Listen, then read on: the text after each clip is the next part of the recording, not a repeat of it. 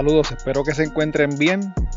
En el episodio de hoy tenemos de invitado a Anthony Cruz, quien fue agente de homicidios de la Policía de Puerto Rico por alrededor de 8 años y quien nos hablará de su experiencia como agente investigador. Recuerda que puedes apoyar este podcast a través de patreon.com diagonal crimepodpr. También puedes suscribirte en tu app favorita para podcast si aún no lo has hecho y dejar una reseña en Apple Podcast para que más gente nos pueda escuchar. Sin más preámbulos, les dejo mi conversación con Anthony Cruz. Espero que la disfruten y que aprendan algo nuevo.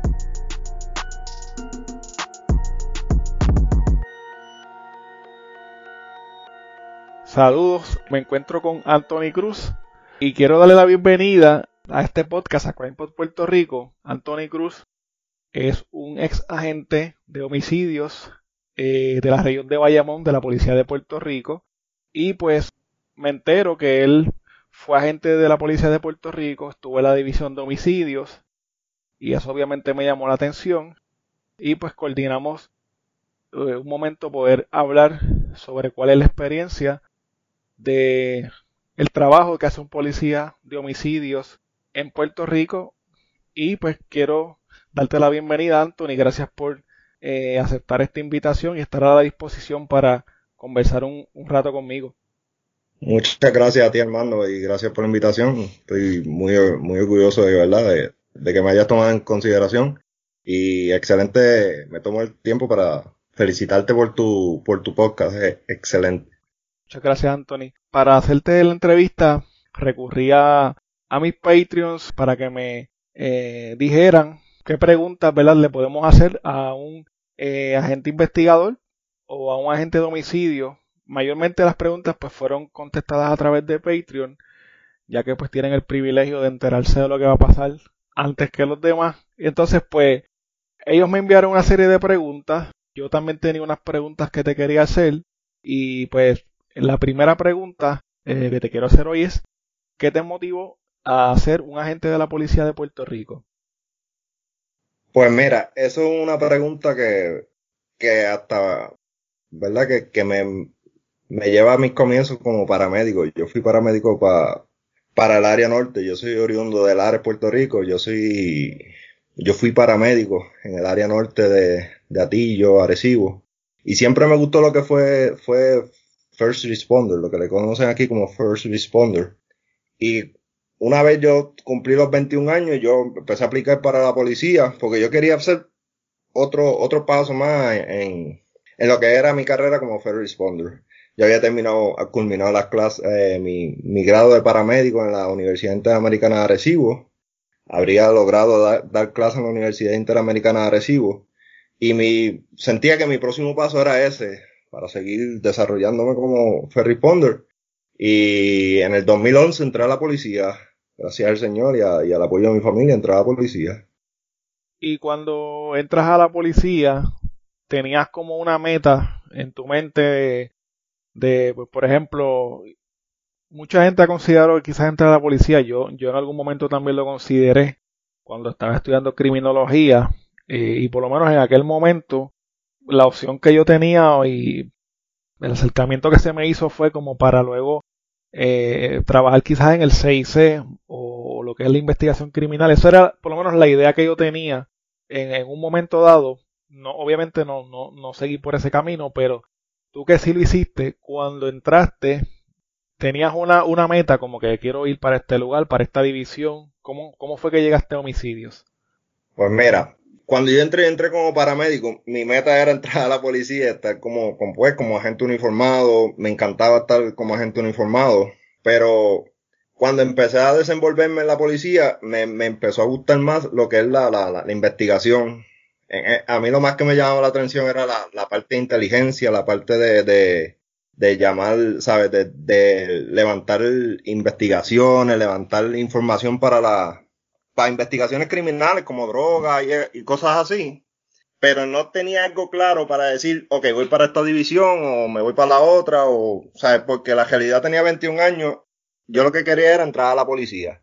En el caso de, en ese caso, pues, cuando yo entro a la, a la policía, que ya estoy en, en, en mi primer precinto, que fue Bayamón Oeste, ahí entonces que yo empiezo a desenvolverme y decir, ok, quiero esto, quiero lo otro, pero mi primer, mi primer pensamiento era irme para una unidad investigativa, pero que levantar inteligencia, inteligencia criminal o droga o cosas derivadas de eso, no investigación de asesinato, robo, propiedad como, como tal. Ok, perfecto, te entiendo. Me dijiste que, que empezaste con lo del asunto de paramédico, first responder, este, pero cuando eras first responder ya, ya mirabas hacia la policía o... Sí. O, lo tenías de mente cuando, era, eh, cuando eras pequeño, pensaste como, ah, quiero ser un policía o... Yo, cuando, pues, cuando estaba en la, en la high, yo sí pensaba en la policía, tenía primos, tengo primos que son policías, son gente con jango en la policía, y siempre los veía a ellos, o sea, como que, caramba, me gustaría ser como ellos, pero no era un pensamiento de decir, quiero ser policía. A mí me dice, o sea, mi pensamiento era ser algo más, ser, ser, algo más, ser un, buen investigador o, un buen first responder, y siempre veía a ellos con admiración. Oye, que tenga familia policía, entiendo que tiene que admirarlo porque no está fácil. Pero sí, siempre desde la high, siempre veía ese campo de first responder, servicio público o militar. Eh, siempre lo veía con buenos ojos y en mi primera opción. Sí, que siempre estabas pensando en, en algo con, ese tema, relacionado a ese tema, eh, ya sea first responder, militar. Ya tú estás dentro de la policía, ¿Qué comienzas a hacer, verdad? ¿Cuál es tu, cuál es tu primer trabajo en la policía? Eh, ¿A dónde es que te asignan? ¿Y cómo llegaste a, finalmente a la división de homicidios? Eh, en el primer precinto que a mí me asignaron fue el precinto de Bayamón Oeste. Ese precinto cubre lo que es el área casi sur, el área oeste, como dice el nombre, ¿verdad? Oeste, el área de Barbosa, el área de... Tiene aproximadamente como siete residenciales, si mal no recuerdo. Eh, ese, ese pues, eh, al principio me asignaron Hooky al fin con otra persona con más experiencia y siempre era patrullaje preventivo, querella, accidentes, boletos, eh, persecuciones. Eh, Bayamón Oeste es, él, es un excelente precinto, ¿verdad? Para aprender. A mí me encantaba ese precinto. Siempre lo, siempre es ese, como lo dicen por ahí, mi alma mater porque tenía residenciales que el mismo Barbosa fue residencia que Angelo Millones tenía, como quien dice, control en sus tiempos. Y era un, y era un sitio donde aprendías mucho. Tenías mucha, mucho tipo de personas diferentes de todas las estratas sociales, rico, con dinero, media alta, media, media baja, baja, o sea, tenías de todas las estratas sociales y aprendías mucho cuando yo estaba en la academia, el que estaba a cargo de la disciplina, para ese momento en el 2011, la disciplina tenía la, la unidad de operaciones tácticas en la academia. Y el que estaba manejando ese, para ese tiempo sargento, en el tiempo en que yo entraba a, a, a Bayamón Oeste, él estaba en, él era, estaba a cargo de homicidio Bayamón. Sea, que nos conocíamos desde la academia. Yo logré cubrir una escena con él. Me acuerdo que esa escena fue el hijo de Chino Valencia que tú, tienes que conocerlo porque escuchaste lo, sabes, tú, hiciste la parte de, de, las masacres de Pájaro y de la tómbola. Y el hijo de Chino Valencia en esa escena, yo lo cubrí con, eh, con, y, el, y ese teniente en ese tiempo, era el teniente Cordero, me preguntó, me dijo, mira, ¿tú quieres venir para homicidio? Eh, y yo le dije, yo no sé de qué trata. Tú me quieras ya así me dice, y yo le, me dice, sí, yo te voy a enseñar, te voy a llevar de la mano, y me, me dijo, pues, dame tu nombre, tu número de placa, te voy a hablar. Cuando yo entré a homicidio, fue en el 2013, en octubre del 2013, fue otro mundo, mano. Me encantó desde el principio, desde que yo entré me encantó. Me encantó porque es un tipo de investigación que aunque yo no estaba bien envuelto en lo que era el tipo de investigación de ellos, cuando comprobé lo que era, me encantó te iba a preguntar, yéndonos un poquito más atrás, y quería ubicar a la gente más o menos en tiempo y espacio, para que más o menos, eh, tú me dijiste que era como el 2011 que tú empiezas entonces ahí en la policía, y ya para el 2013 estás en la división de homicidios. Octubre del 2013, ¿verdad? Correcto. Perfecto. Entonces, una de las preguntas que me hicieron era sobre la preparación que tú tuviste pues, para llegar a la policía de Puerto Rico. Obviamente, todo el mundo sabe que es la, Academia de la Policía, ¿no? Hay que ir a la Academia de la Policía en Gurabo, lo que le llaman el colegio universitario, ¿verdad? le cambiaron el nombre. Sí, ahora es academia, de nuevo volvió a academia. Volvió a academia, es que con cada administración pues le van cambiando las cosas. Sí, para el tiempo sí, esa es la ambivalencia, ¿verdad? Lamentablemente política, pero eh, para el 2011 yo estaba lo que era el colegio universitario, para la policía, el colegio universitario de justicia criminal. Para ese momento ellos estaban acreditados con la Mini States para conferir el grado asociado en ciencias policiales. Yo tengo el diploma de ciencias policiales. En ese, en ese tiempo lo que te exigían era obtener un grado asociado o 60 créditos, discúlpame, 60 créditos aprobados o tener un grado técnico para ese momento. Gracias a Dios, como yo tenía, ¿verdad? El curso de paramédico. Y, y, fíjate, en el proceso de la policía, para ese momento tomaba mucho tu experiencia, mucho en consideración. Y para ese momento, como yo tenía 60, 60 créditos, mi grado técnico ya aprobado, y estaba en proceso de obtener la visa de paramédico, pues me logré entrar, gracias a Dios.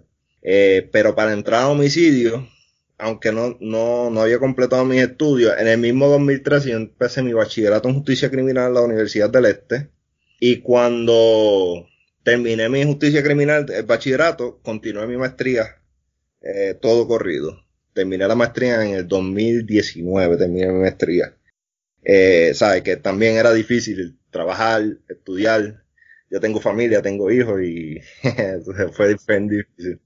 No, y los turnos, y los turnos de, de la policía, que, que son turnos que a veces ni siquiera sabes a qué hora vas a salir, ¿verdad? Cuánto tiempo vas a estar trabajando. Sí, sí, en el caso de homicidio, casi siempre tú trabajabas de 8 de la mañana a 4 de la tarde pero ellos tenían lo que era la lista, la famosa lista que era el, el uno era el que estaba primero en la lista si caía algún asesinato y tú tenías que pues estar on call, ¿sabes? Tú trabajabas on call y era difícil, mano, te digo que ese ese periodo un periodo difícil, pues estudiaba, yo estudiaba, yo salía de la universidad en Bayamón y iba a estudiar Arecibo, lo que era la UNA en Arecibo.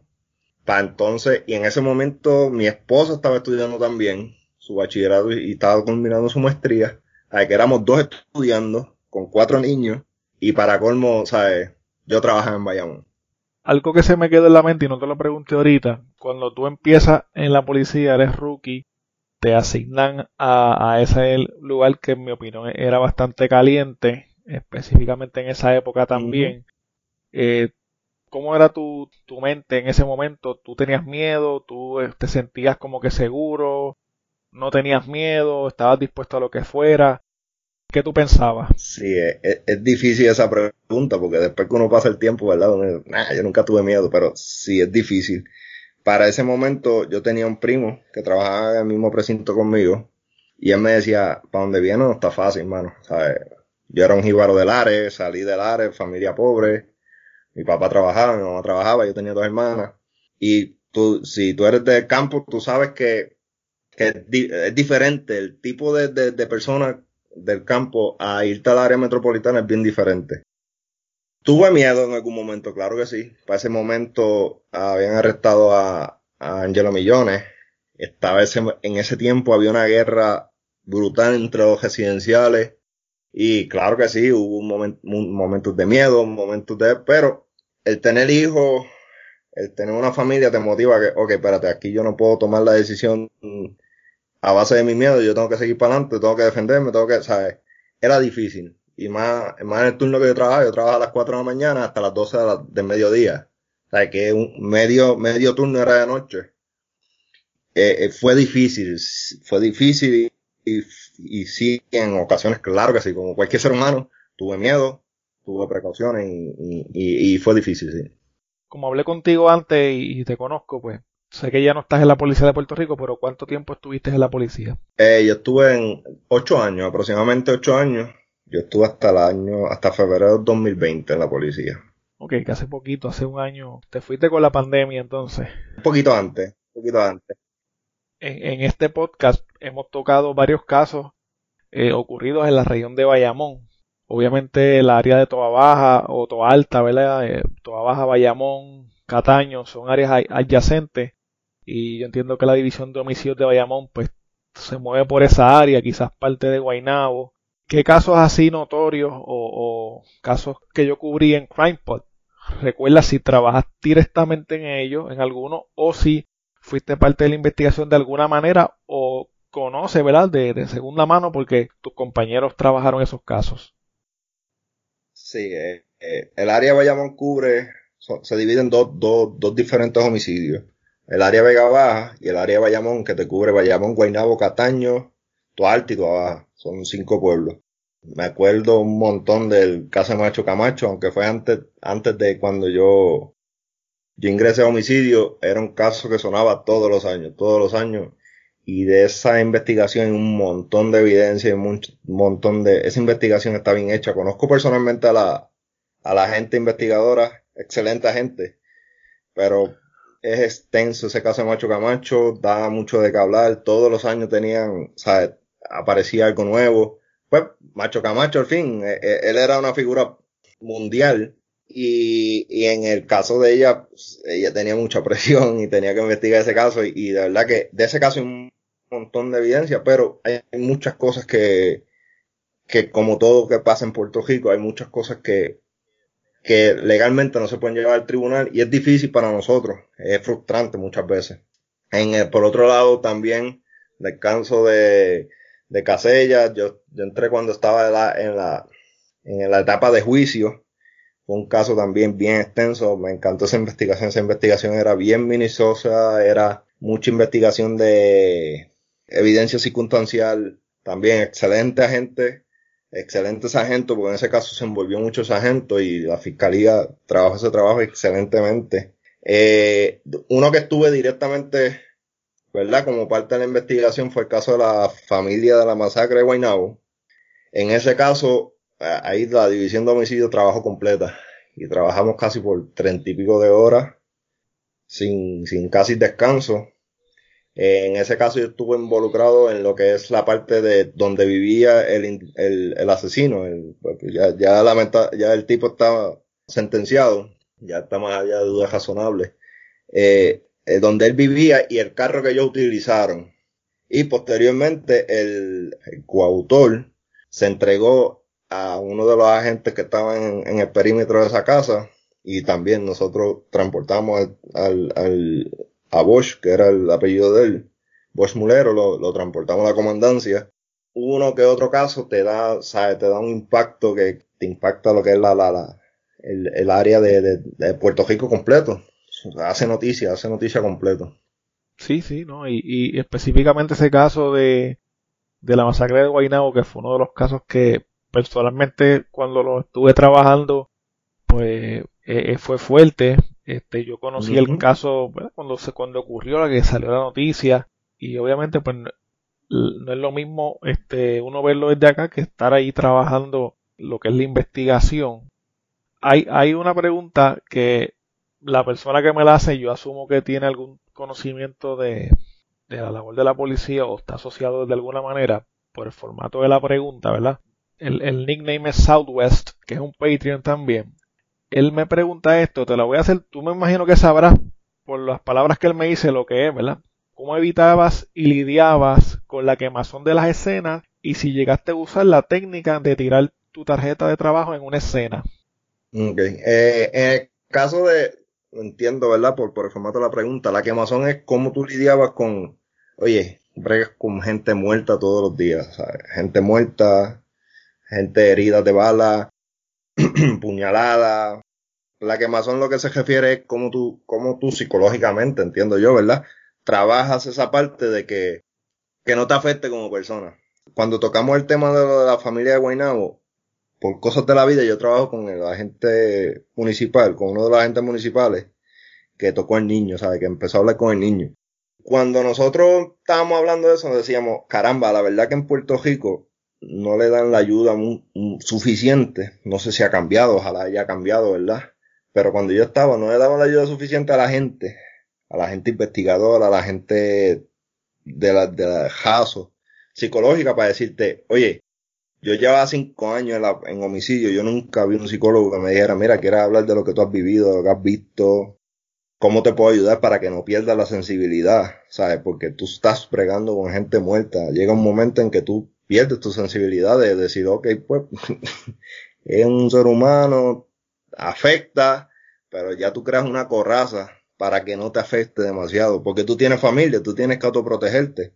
Y como yo lo bregaba, mano, trataba, había veces que yo decía, ok, hice esto overtime, en el tiempo en que la policía quería pagarme el overtime, agarraba ese dinero, me perdía con mi familia, ¿sabes? Me iba con mis hijas, me iba con mi, mi hijo, me iba con mi, mi esposa, y trataba de desconectarme, o conseguíamos un, un parador o, algún tipo de hotel que lo que hiciera era que, que me, me, perdía con mi familia, trataba de, de, despejarme con mi familia, irme para la playa, tratar de, de, de, trabajar lo que era el tiempo de calidad, mano, porque de verdad que te quemaba, de verdad que la unidad de homicidio muchas veces te quemaba y te, y te quemaba, te daba muchas frustraciones, porque no eran ocho horas, eran eran más de, habían veces que tú estabas en tu casa y un familiar de, un, de, un, de una persona fallecida te llamaba, mira, ¿qué ha pasado con la investigación? Y ahí tú tenías que acordarte, tenías que hablar con la persona, tranquilizarla, decirle cómo iba la investigación, ¿verdad? No, dándole detalles, pero dándole lo que, lo, que iba en macro. Y, mano, de verdad que era difícil. Ese calentón, como dice él, era bien difícil, ¿sí? Y lo que él me dice, lo que él me dice de la técnica de la tarjeta, ¿qué, qué es eso? Ok, eso muchas veces lo que hacían era que los investigadores, eh, eso es vieja escuela, eso es mayormente 90, principios de los 2000. Ellos lo que hacían era que te tiraban mucho la, tiraban una tarjeta o tenían un agente de, de inteligencia criminal, que son los que cogían la inteligencia criminal de los, de los casos, y te le, y, y entonces los ponían a coger vueltas redondas de, lo, de la escena y tratando de buscar personas que ellos pudieran identificar como posibles testigos, que te pudieran dar una información buena. Yo personalmente nunca lo utilicé, porque eh, ya yo, o en, en esa parte la integración en homicidio era buena, con inteligencia, inteligencia lo que hacía era que daba, daba jodas, se quedaban, se iban obviamente en civil o como encubiertos y empezaban a hablar con personas hasta para es para decir, le daban la tarjeta de información y la gente venía y me decía, mira, tengo esta persona que me está dando esta información. ¿Es con tu investigación o no? ¿Sabes? Pero la, esa técnica de la tarjeta yo nunca la utilicé. Ok, y otra pregunta, de la misma pregunta que me está haciendo Southwest, es si, y esto yo sí lo he escuchado de, de agentes que me dieron clases a mí en la universidad también, que fueron investigadores, eh, y abogados también que me lo mencionaron, de reconocer autores de la, del crimen en la misma escena eh, entre los averiguados, entre las personas que están por ahí este, y se quedan asomados viendo lo que está pasando. Te diste con un caso de que el, mismo sicario o la misma persona que estuvo envuelta en el caso estuvo por ahí merodeando la escena. Muchas veces, hermano. Eso, eso es casi, yo creo que un, como se dice, un mandamiento de, lo que es la investigación criminal. Muchas veces, difícil, es dificilísimo de, de, tratar de, ¿cómo se dice?, de, identificarlo. Pero muchas veces nosotros lo que hacíamos era que tratábamos de verificar lo que eran los videos de forense, que, que entiendo que tú tuviste una investigadora forense excelente y excelente investigadora, que cuando ellos se tomaban la tarea de, de vuelta redonda sacar sacar lo que es la, un video de vuelta redonda. Uno lo que hacía era que trataba de investigar eso, ¿sabes? Ver lo que era eso, compararlo con la, con la información que tú tenías. Y si de alguna manera tú podías, ¿verdad? Identificar a alguien, identificar la, la persona. Eh, yo tuve una, un testigo que también fue partícipe de muchos de los asesinatos. Y esa, y ese, y esa persona, sí, muchas veces lo veíamos y lo veíamos y era como un sentimiento que, ay, mira este tipo aquí, no lo puedo gestar, no tengo una para él todavía. Y e, era difícil y a veces era hasta molesto. Ay, Dios mío, este muchacho está aquí, yo sé que fue él o que él fue que mandó a alguien y no puedo hacer nada. Oye, hablando de esa, de, de ese sentimiento, a veces cuando hay un caso, por ejemplo, todo el barrio sabe quién fue el que lo mató. Todo el barrio sabe porque eso, eso corre eh, y esas voces también le llegan a ustedes, eh, obviamente, por, a través de, de los encubiertos, a través de los otros investigadores y de la gente que está por ahí. ¿Cómo es ese sentimiento? Tú dices, contra, yo sé que es, este hombre, pero no tengo nada. Dificilísimo y, y te, te cambia hasta el, el, humor tuyo, mano. Esto te cambia la personalidad. Estar aquí te cambia la personalidad. Eh, porque yo vengo de familia que tiene muchos valores de que, oye, las cosas se hacen bien, se hacen por la ley, se hacen las cosas. Y si tú tienes el poder de que alguien pague por las consecuencias de algo mal que hizo, hazlo. Y a mí me frustraba mucho. Me frustraba el hecho de que caramba, tengo la información y a veces tenías evidencia, pero cuando se la presentaba al fiscal, el fiscal te va a decir, no, no, no, no es suficiente, necesito algo más. Y entiendo la parte fiscal también, oye, son 99 años, tú estás, estás enviando a la persona a la cárcel por toda su vida. O sea, tú necesitas algo contundente y, y oye, y tiramos para tener contundencia. Pero, ¿sabes? Frustrar claro que sí frustraba. Y, y, y, estos trabajos te tomaban mucho el pelo, te tomaban mucho la, la, la, te tomaba mucho lo que era la, tu vida, mano. O sea, este trabajo era fuerte. Y a veces cuando yo veo que, que, que, que, ah, que la investigación no se ha hecho bien, eh, sí se ha hecho bien. Y lo que pasa es que, pues, hay cosas que uno, que, que, que no se pueden llevar al marco judicial por, por el simple hecho de que el crimen, el delito, es tan tan fuerte que no lo puedes llevar con cualquier evidencia. Entiendo. Otra pregunta que tengo es, no sé si me hablaste ahorita un poco de esto, pero ¿cuál fue la escena más, más extensa que tuviste o que recuerdas? Estuviste ahí, qué sé yo, 16 horas, 24 horas. Sí, hubo una escena en Guaynabo, en el Expreso 20, no sé si, si sabes dónde es. Eso debe ser la Martínez Nadal por ahí, por donde está San Patricio. exacto, corre desde Caguas casi hasta San Patricio. Eh, en el área de Guaynabo, después del peaje, justamente después del peaje, fue un, asesinato en que la persona la empezaron a un tiroteo de carro a carro, lo llevaron hasta el puente. El tipo, tratando de escaparse, intentó brincar de un puente a otro y lamentablemente cayó al río. Eh, en ese caso nosotros levantamos casi un montón de casquillos, eran armas largas automáticas, AK-47 en específico, y eran como más de 200 casquillos en un radio de más de 250 pies. Y, y el problema es que en ese momento nosotros lo que hacíamos era si había un casquillo, un casquillo aquí y otro más adelante, tú no lo puedes juntar porque están tan distantes tú tienes que levantar casquillo por casquillo, más medir lo que era la altura del puente, a donde cayó la persona, medir la, levantar el cuerpo, una escena dificilísima, esa escena a mí me tomó casi, casi, casi llego a las 5 de la mañana a mi casa. Otro caso que fue fue un ex policía en Alta, que lo, asesinaron. Ese caso tomó casi 48 horas, 48 horas la investigación. Hubo otro caso que fue en, la Santa Elena, en Bayamón, ese fue el mediodía. Y ese caso no tuve muchas horas investigando cogidas, pero estuve muchos días. Por ejemplo, fue viernes y yo estuve casi hasta el domingo completando la investigación, porque logramos arrestar al tipo, logramos el, el, el asesino intentó escapar de escapó de Bayamón a Orocovi y logramos gestarlo en Orocovi. Ahí, y, y, el proceso después de eso fue la, lo que era la jueza de confrontación, lo que fue los, los testigos. En ese caso yo tenía familiares que eran testigos y, fue, no fue corrido, pero, ¿sabes? Fueron muchos días después del asesinato, pues ya que la información cogió muy rápida, gracias a Dios. Excelente. Y, por ejemplo, hubo casos que tú investigaste que no se pudieron resolver, ¿verdad? Por, las razones que me dice, no se pudo radicar, etcétera, no había suficiente evidencia, pero te enteraste, obviamente trabajando en la calle, que se resolvieron en la calle. Son casos que la misma calle se, se encargó de ajusticiar a las personas. ¿Conociste muchos casos como ese? Eh, no mucho, pero sí conocí casos. Eh, específicamente en, en, la unidad de homicidio hacen mucho lo que son parejas de trabajo.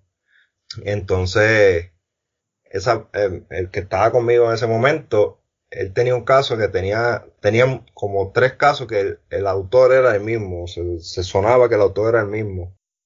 Y como un par de meses después de que él hizo el último, al tipo lo emboscaron en, en un área de tu alta, que lo le decían Lázaro. Él lo emboscaron saliendo de, un, de unos apartamentos que aquello parecía de película. Digo, cuando yo vi esa escena, yo dije, válgame, este muchacho lo esperaron, era como una curva en un monte. Le esperaron esa curva, el tipo lo intentó, le dieron, le, le, dieron como más de ciento y pico de, de, de tiros. Y era porque el, el, el, el, individuo era, era bien, bien agitado, ¿sabes? Él, si te, si tú le dabas el de sacar el arma, era, era bien loco. Y ese, en ese momento no le dieron el break. Ese muchacho lo, lo, lo, ejecutaron de una manera, pero una emboscada, te digo, fue una emboscada. Eh, y son casos, sí, muchas veces, o muchas veces es que me pasó una vez que apareció una muchacha quemada, al otro día tirotearon el que supuestamente había... Esas historias tú las escuchas múltiples veces, la mayoría de las veces. No todo el tiempo te miran en, la, en el autor muerto, pero sí muchas veces lo, lo, lo... Lo castigan de alguna manera. Sí, porque muchas veces son, son por tráfico de drogas. Entonces, cuando ya tú ves que esa misma persona te está calentando el punto, ya te está calentando tu organización, muchas veces hasta los mismos de ellos le dicen, mira, ya, vamos a darle el dedo porque este tipo me va a dañar mi negocio. Al fin del día es un negocio para ellos. No, claro, sí, es un, obviamente es un negocio y, y, es lucrativo, por eso es que están ahí, dinero fácil, dinero rápido. Una pregunta que sí te quería hacer, esta, pregunta se la hice al, licenciado Soto Cuente y te la quiero hacer a ti porque también de los policías se dicen muchas cosas en la calle. Al igual que de los abogados se dicen muchas cosas, pues de los policías hay muchas cosas que se dicen que quizás pues no son correctas, son unas percepciones que, que las personas pueden tener. ¿Qué tú me dirías de eso? Algunos mitos, algunas cosas que la gente dice, los policías esto, los policías lo otro, que tú quizás te lo tomas o te lo tomabas personal o, decías, es que esto no es cierto y, y quizás te frustraba o te molestaba. Sí, hermano, mira, eh, eh, partamos de la premisa de que los policías siempre le decían que si tú entrabas a la policía era porque era o, o no, o no, o era poco capacitado en la escuela, vamos a ponerle así. Para no decir otra palabra. Exacto, poco capacitado en la escuela o porque no tenía más oportunidades y era tu último choice. Yo te diría que más del 75% de la policía es profesional. Partamos de que el mínimo es un grado asociado. Eh, eso es un mito. El mito de que el agente investigador eh, eh, eh, parte de la parte de la serie es esto de NCSI, CSI, Las Vegas, CSI. Lamentablemente hay cosas en las escenas que uno no las puede levantar o si las levantan no te sirven para nada, ¿sabes? Son cosas que, pues sí, está chévere. Levantaste la huella de un zapato. ¿Cuántos zapatos yo tengo en, este mundo? Exacto. Porque pueden ser compatibles. Eh, oye, te ayuda, pero, ¿sabes? Nosotros no podíamos investigar un caso en menos de 24 horas. Era difícil. Y si lo hacíamos era porque teníamos múltiples evidencias, múltiples testigos. Y lamentablemente en Puerto Rico, si tú no tienes un testigo directo, tú no puedes someter el caso porque el fiscal no lo tomaba en consideración. Y es teniendo el testigo, muchas veces el fiscal te decía, pero este testigo es un delincuente. Ándale, no tengo más nada que hacer porque están entre ellos, mayormente eran coautores. O sea, eh, eh, era difícil para nosotros y nos frustraba un montón, mano. Te digo que a veces yo llegaba a casa y mi esposa me decía, oye, quítate la chaqueta y olvida lo que pasó. Quítate el chaleco y, y, y bañate y, come y, tranquilízate. Sí, porque era difícil y, y, y, ¿sabes? El mito de que la investigación en Puerto Rico es vaga, mano, yo te tengo que decir, yo trabajé cinco años con excelentes agentes de homicidio, y ninguno son vagos, mano. Te digo, son agentes comprometidos, agentes que dan, no la milla extra, Armando, a veces te dan el triple de lo que ellos quisieran hacer.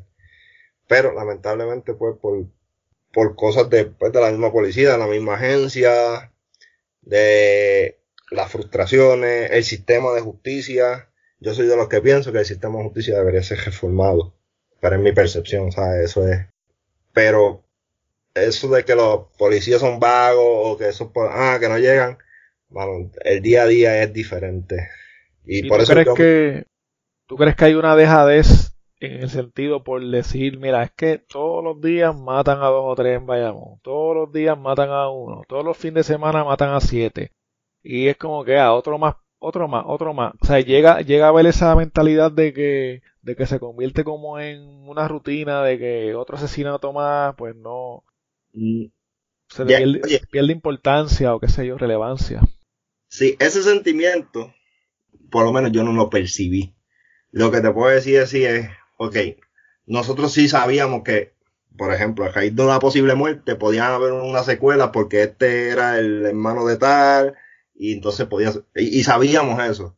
Pero, ah, un muerto más, vamos a tirar, no, o sea, eh, todo lo, por ejemplo, en, mi caso y en el caso que yo conozco de, mi, de mis compañeros, ellos siempre daban importancia, tocaban el caso, hacían sus informes mensuales, mire, este caso, pues, la información no me tocó, no, no me ha llegado más nada, pero estamos moviendo otros ángulos, manteníamos los familiares casi siempre, ¿verdad? Tratábamos de, de mantener a los familiares este, informados, ¿sabes? Porque, oye, perdieron su familia y, y es difícil.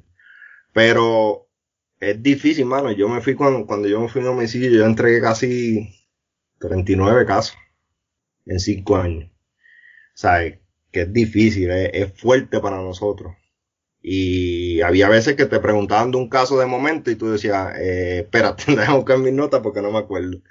Pero no era porque no le, no le prestaba atención, era porque eran tantos o porque el volumen era tanto que había veces que nosotros tenemos que refrescar la memoria como, como somos seres humanos. O sea, tenemos que refrescar la memoria, estudiar el caso y, y sentarnos. Hay una pregunta bien interesante que me hicieron este, y la pasé por alto, pero quiero volver de nuevo esa pregunta. Tú entraste a la, a la policía en el 2011. El 2011 y el 2012 fueron los años más violentos de Puerto Rico estadísticamente en cuanto a asesinatos, ¿verdad?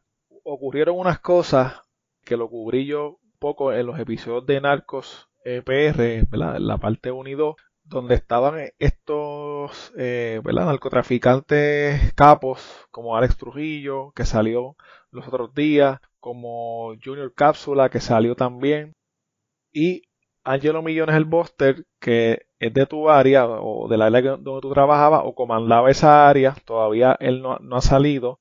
Y esa caída de esos capos provoca, o la percepción de la gente y hasta mía quizás, fue que provocó un, reguero en la calle, un revolú, eh, un desorden eh, un descontrol, digamos, que, que incrementó, ¿verdad? El, el, crimen en esa región, se volvió loco la gente tratando de, de, ocupar esos espacios. ¿Tú crees que cuando estaba, por ejemplo, Angelo Millones en la región de Bayamón controlando, había más tranquilidad, había menos asesinatos, o eso también es una, otra falacia?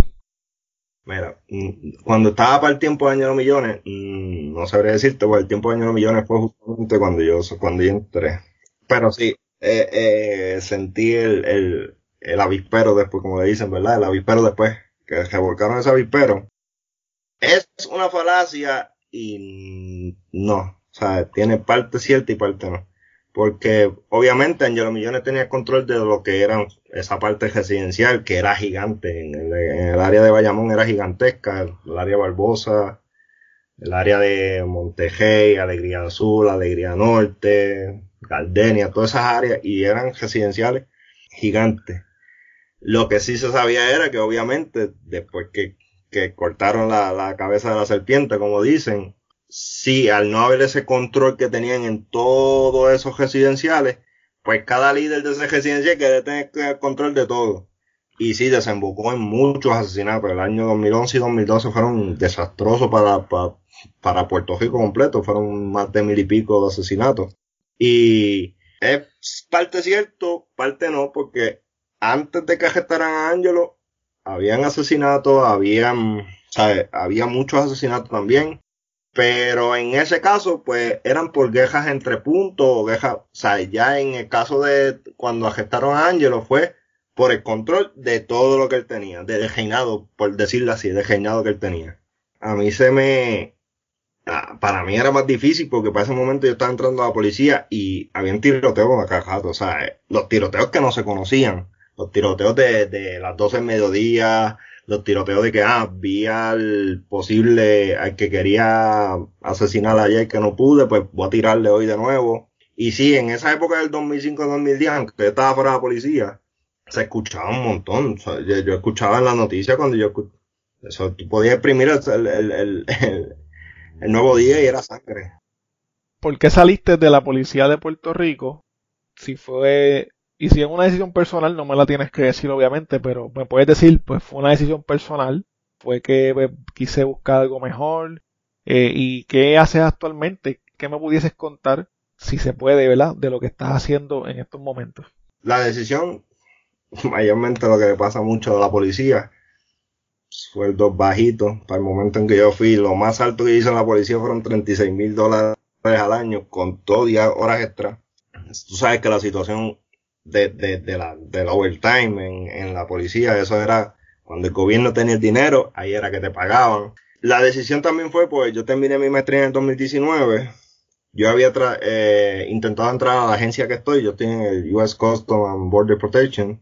Yo había entrado, tratado de entrar en 2018, el proceso por alguna razón se me cayó y pues una vez saqué la maestría dije pues vamos a intentarlo de nuevo.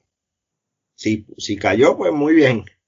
Y gracias a Dios pues, apliqué en mayo, en abril, perdón, en principios de abril y ya en julio estaba en la agencia, este, del 2019.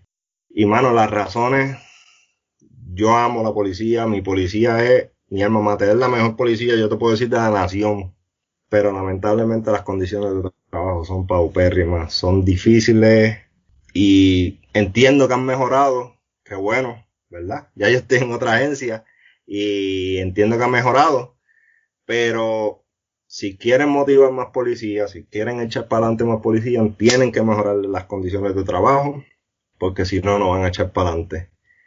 Actualmente yo estoy en el US Coast and Border Protection, como te dije, estoy en el área de Arizona, entre la frontera de Arizona y, y México. Eh, muchos policías acá, hay demasiados policías, como te comenté, está el, el ex agente de, de, la municipal de Guaynabo, que está conmigo aquí, y es otra dinámica, totalmente diferente. Acá, acá, obviamente el salario es inmensamente diferente. La realidad es que pues el trabajo es buenísimo, no es difícil, es cómodo, pero también tiene sus cosas, tiene sus cositas, sus cositas buenas. Claro, no, no. Eh, y me imagino que ahí pues tienes que lidiar con otro tipo de crimen y quizás otra, otra, otro tipo de persona, ¿no? Otro tipo de, de, de mentalidad o, de forma de, de, de, trabajar o de operar. Sí, acá, obviamente tú una agencia federal, eh, yo, yo trabajo como tal en el puerto de entrada. Puerto de entrada lo consideran como todo lo que venga internacional, sea por aire, mar, tierra, es puerto de entrada. Eh, yo trabajo en el área entre Arizona y México, como te dije. Nosotros puertorriqueños somos bendecidos que no sabemos qué es lo que pasa en esta, en estas áreas, mano. Porque es difícil, la verdad que, la situación económica allá es difícil, es diferente, totalmente diferente. Y el delito, nosotros trabajamos mucho con gente que, que, que se introduce droga que, o sea, y es, y es fuerte eso, mano, cuando tú ves eso. Y es por la necesidad, no es más nada, o sea, es porque es dinero.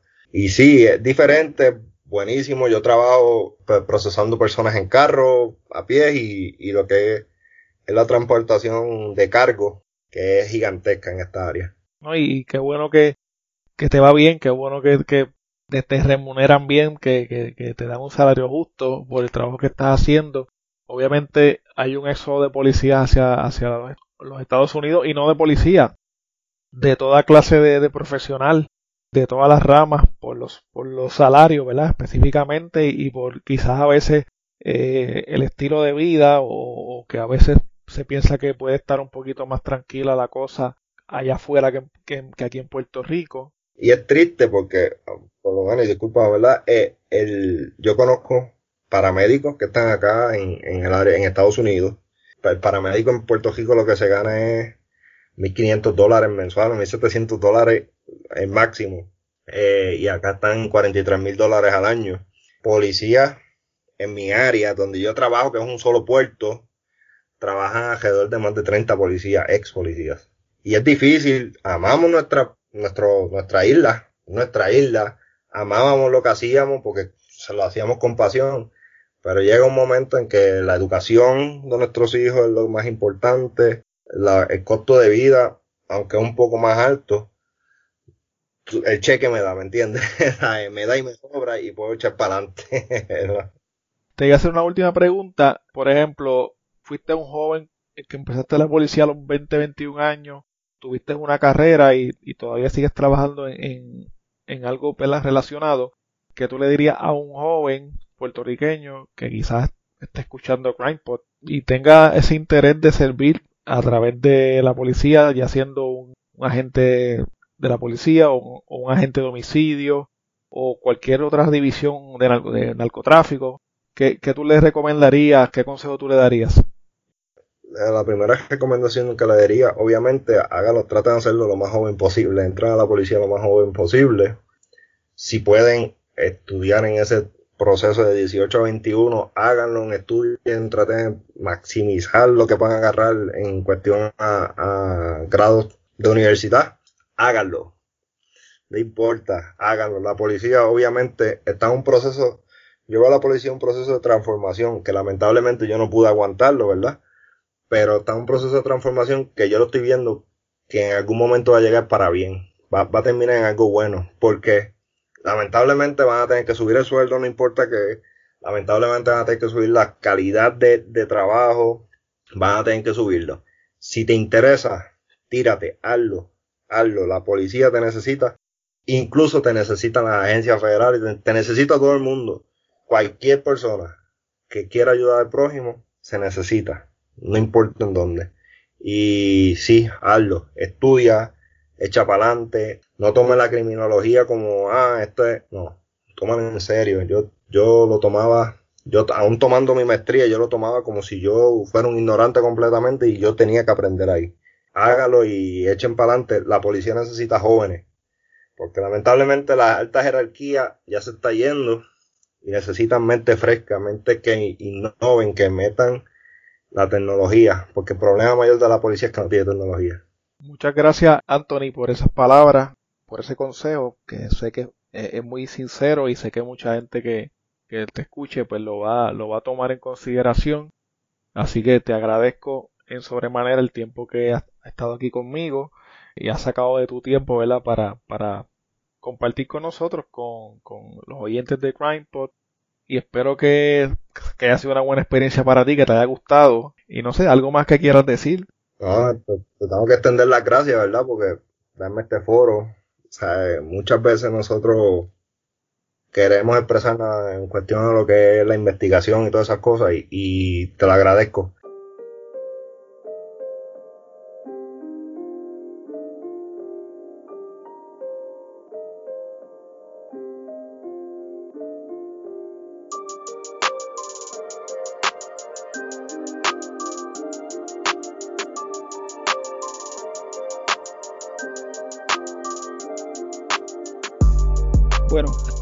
Episodio de hoy. Recuerda que puedes contactarnos a través de crimepodpr.com. Síguenos en Facebook, Instagram y Twitter como CrimePodPR, en donde estaremos subiendo contenido relacionado a los temas con los que vamos a estar trabajando y sobre noticias de casos criminales principalmente. Recuerda también suscribirte a este podcast en tu aplicación favorita para podcast y compartirlo con las personas que conoces. También puedes apoyarnos a través de patreon.com diagonal crimepodpr en donde vas a tener acceso al contenido que utilizamos para poder hacer las investigaciones como por ejemplo documentos, enlaces, fotos adicionales a las que subimos a las redes, videos, análisis de los casos, entre otras cosas que vamos a estar añadiendo poco a poco. Muchas gracias y hasta la próxima semana.